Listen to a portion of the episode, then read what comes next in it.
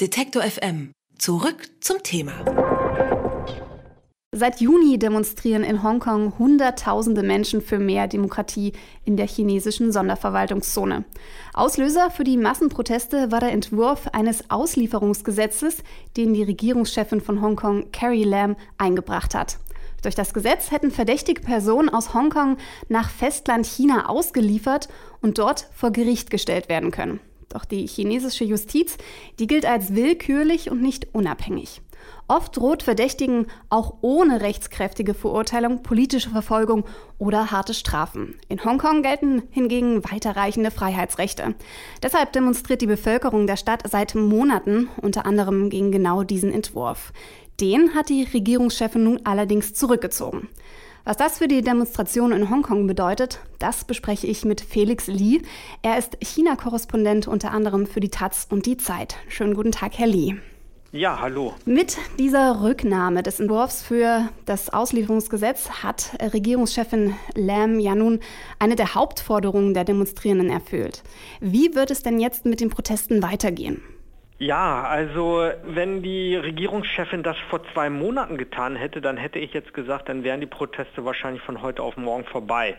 Tatsächlich. Aber inzwischen in diesen zwei Monaten ist so dermaßen viel passiert in Hongkong. Also äh, die Polizeigewalt, äh, wie die Volksrepublik äh, sich eingemischt hat, direkt mit Militäraufmärschen direkt an der Grenze zu Hongkong reagiert hat. Dann auch wie störrisch sich doch die Hongkonger Regierung lange Zeit gehalten hat.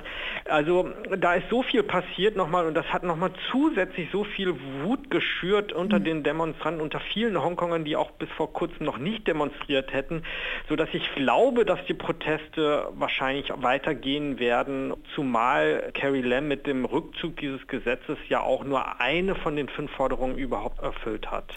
Genau, Sie sprechen es gerade an. Welche Forderungen sind denn jetzt noch offen?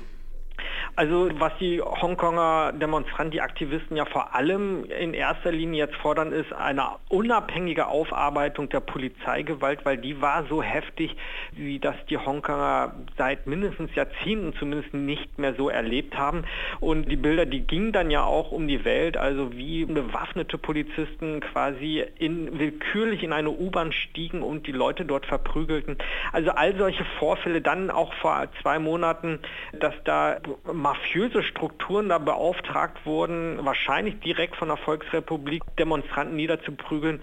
Also all diese Dinge sind ja überhaupt nicht aufgearbeitet, nicht unabhängig aufgearbeitet und das ist eine der ganz zentralen Forderungen. Des Weiteren fordern sie tatsächlich auch den Rücktritt dieser Regierungschefin. Sie hat sich zwar für mehrere ihrer Entscheidungen entschuldigt, aber sie wirkt dennoch nicht glaubwürdig und mehr denn je, das zeigt sich ja auch, wie sie sich verhalten hat, eine Marionette der Zentralregierung in Peking. Also also das ist auch eine zentrale Forderung. Ja, und nicht zuletzt auch freie Wahlen. Das war nämlich die Kernforderung schon vor fünf Jahren, als es bei den sogenannten Regenschirmprotesten ja schon mal zu friedlichen Protesten gekommen war.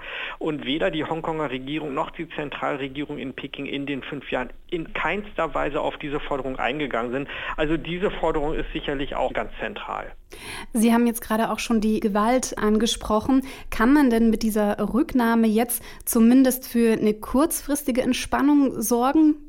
Ich denke schon, dass das zumindest einige Teile der Hongkonger Bevölkerung jetzt, dass es bei denen dazu führen wird, dass die nicht mehr auf die Straße gehen, zumal die Radikalisierung auch auf Protestseite einige dann doch sehr beängstigend fanden und hörte dann auch Stimmen äh, von den Hongkongern, die dann gesagt haben, wir müssen uns mäßigen.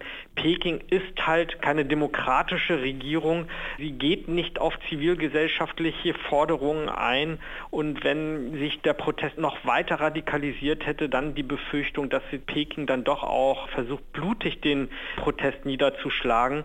Also da gab es schon Befürchtungen und ich glaube gerade aus den Kreisen, die werden sich erleichtert zeigen, dass die Hongkonger Regierungschefin zumindest ein Stück weit auf die Forderung der Demonstranten zugegangen ist, so dass die dann wahrscheinlich auch froh sind, wenn die Proteste etwas weniger radikal ausfallen. Aber der harte Kern, und das sind ja auch gar nicht wenige, ich will damit nicht betonen, dass dieser harte Kern für die gewalttätigen Auseinandersetzungen verantwortlich ist, aber zumindest der harte Kern, der wird auch weiter protestieren, da bin ich mir sicher. Mhm. War das jetzt so eine Art taktisches Vorgehen von Carrie Lam, warum sie jetzt gerade dieses Gesetz endgültig zurückgenommen hat?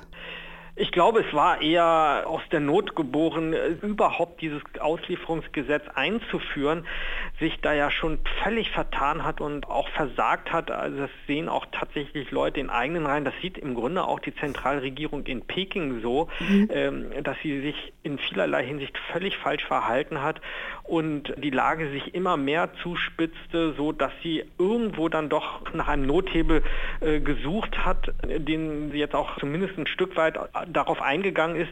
Aber ich glaube, sie ist letztendlich schon auch eine lame duck und äh, Peking wird sie früher oder später dann auch absägen.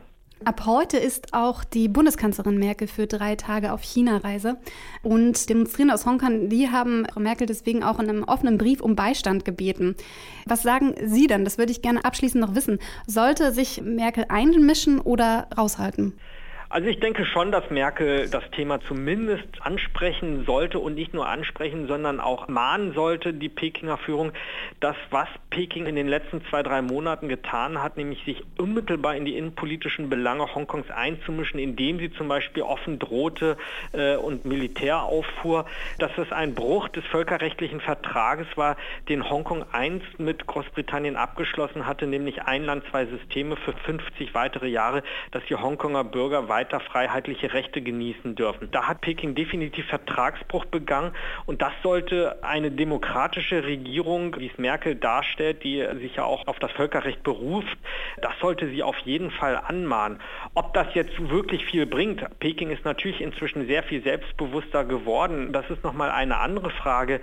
Aber ich denke mir, Merkel ist eigentlich auch in einer Position, die zumindest Kritik üben könnte, weil von vielen anderen Staaten lässt sich Peking überhaupt nicht mehr kritisieren. Merkel ist in Peking sehr hoch angesehen. Äh, China ist auch doch in großem Maße auch abhängig von den engen wirtschaftlichen mhm. Beziehungen, die China mit Deutschland pflegt. Besonders in Angesicht dessen, dass China jetzt ja auch massiv Streit mit den USA hat, also der Handelskrieg. Also insofern ist Merkel schon in der richtigen Position, da auch gewisse Dinge, also auch kritische Dinge anzusprechen und das beinhaltet natürlich vor allem auch die Hongkong-Proteste. Mhm. Bundeskanzlerin Merkel ist ab heute für drei Tage auf China-Reise und die Regierungschefin von Hongkong, Carrie Lam, hat den hochumstrittenen Entwurf für ein Auslieferungsgesetz zurückgezogen. Was das für die Proteste bedeutet, darüber habe ich mit Felix Lee gesprochen. Er ist China-Korrespondent unter anderem für die Taz und die Zeit. Vielen Dank für das Gespräch. Alle Beiträge, Reportagen und Interviews können Sie jederzeit nachhören im Netz auf detektor.fm.